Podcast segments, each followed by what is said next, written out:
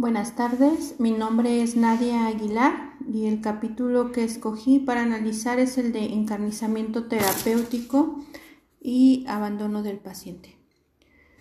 Eh, tenemos que a pesar de los grandes avances que hay en nuestros días en la medicina, tanto técnicos como farmacológicos, que han ocurrido en las últimas décadas, que a veces incluso nos permiten posponer el momento de la muerte, Considero que esta actitud nunca se debe adoptar ante una situación de enfermos en etapa terminal, ya que esto nos lleva a un hecho que se da con más frecuencia de la que desearíamos, que consiste en la práctica conocida como ensañamiento o encarnizamiento terapéutico, que es un intento completamente irracional de luchar contra la muerte que ya está próxima y que de alguna manera es inevitable. Esta práctica atenta contra el principio de no maleficencia, ya que muchas veces lo que se hace al adoptar estas medidas es dañar al enfermo de una forma innecesaria, aplicando tratamientos que pueden incluso ocasionar sufrimiento. Por otro lado, también suele ocurrir que en la etapa final de la vida se recurre frecuentemente a una limitación del esfuerzo terapéutico, que incluye tanto la retirada de medidas de soporte vital o que se considere incluso no iniciarlas. Procedimientos como la transfusión, el uso de ventilación asistida, la diálisis, la administración de antibióticos, la alimentación e hidratación artificiales pueden proporcionar pueden resultar desproporcionados en algunos pacientes. En estos casos, el mantenimiento o puesta en marcha de estas medidas ocasionaría una prolongación del sufrimiento sin que aporte beneficios de confort. En estos casos es cuando estaríamos hablando de encarnizamiento o también llamada una obstinación terapéutica. Aquí la limitación del esfuerzo terapéutico, por otra parte, también se denomina con cierta frecuencia y considero que erróneamente eutanasia pasiva, en lugar de considerarla una práctica adecuada a la situación del enfermo. Aquí el posible conflicto radica en la indicación o no de estas medidas y que éstas pueden variar según el enfermo de que se trate. Incluso un mismo enfermo, según su evolución, puede, puede variar la, la administración de estas medidas.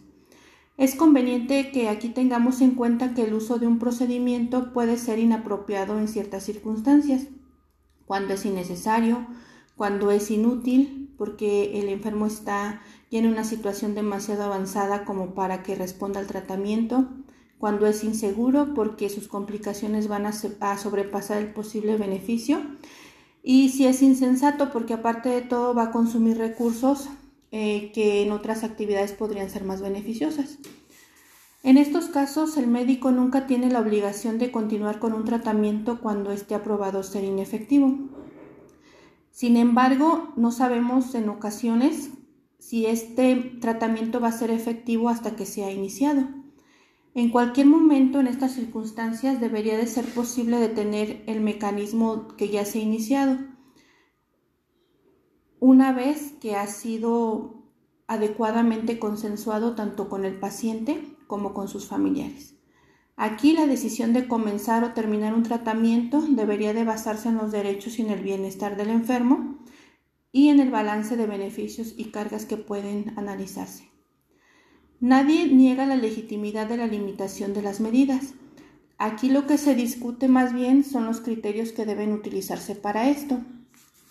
La mera producción de un beneficio para el enfermo no debe de ser suficiente para considerar que un procedimiento debe ser aplicado. También deben de examinarse las complicaciones y los efectos secundarios que van a derivarse de que se inicie un procedimiento médico. En esta valoración, el enfermo juega un papel muy fundamental en reunión o en corresponsabilidad con su médico y con todo el equipo asistencial. Aquí deben de aclararse, eh, diferenciarse entre los efectos secundarios y las secuelas y si éstas van a ser reversibles o irreversibles. La limitación del esfuerzo terapéutico está justificada también desde una perspectiva de justicia. Esto es para el mejor aprovechamiento de recursos y evitando el dispendio, pero sobre todo desde el sentido de la no maleficencia. Es decir, eh, hay que evitar a toda costa el encarnizamiento terapéutico y de la beneficencia, tratando siempre de respetar mejor la dignidad de la persona y sobre todo de su autonomía. Cuando se agota la probabilidad de salvar la vida, conforme a los conocimientos médicos, debería decidirse si pasar del tratamiento de soporte vital completo a únicamente iniciar medidas con una conducta propiamente paliativa. A veces la toma de decisiones de limitar el esfuerzo terapéutico puede estar muy influida por las emociones. Aquí tenemos a familiares que exigen que un enfermo terminal entre en terapia e intensiva porque en el fondo necesitan eh, de alguna manera ah, creer que se hizo todo lo posible para evitar la muerte de su ser querido. Y por otro lado tenemos a los mismos médicos y profesionales de la salud insisten en agotar todas las posibilidades y que en algunas ocasiones ellos mismos proponen realizar acciones que ya son inútiles porque a veces interpretamos que la muerte de un paciente es un fracaso y que esto daña nuestra misma omnipotencia y autoestima como profesionales de la salud. Nadie en ningún momento quiere sentirse culpable de no haber hecho todo lo posible por salvar a un paciente. Sin embargo, hay definitivamente momentos en que el médico debe, decidir limitar sus competencias y esta decisión debe de tomarse en cuenta siempre en conjunto, en consenso tanto con el paciente, los familiares y otros profesionales, respetando los valores morales del enfermo y respetando también sobre todo su elección y sus decisiones. Cuando tomamos este tipo de decisiones no podemos dejarnos influir solamente por la posible presión de la familia o por la sensación de un fracaso ante la imposibilidad que tenemos para, para curar.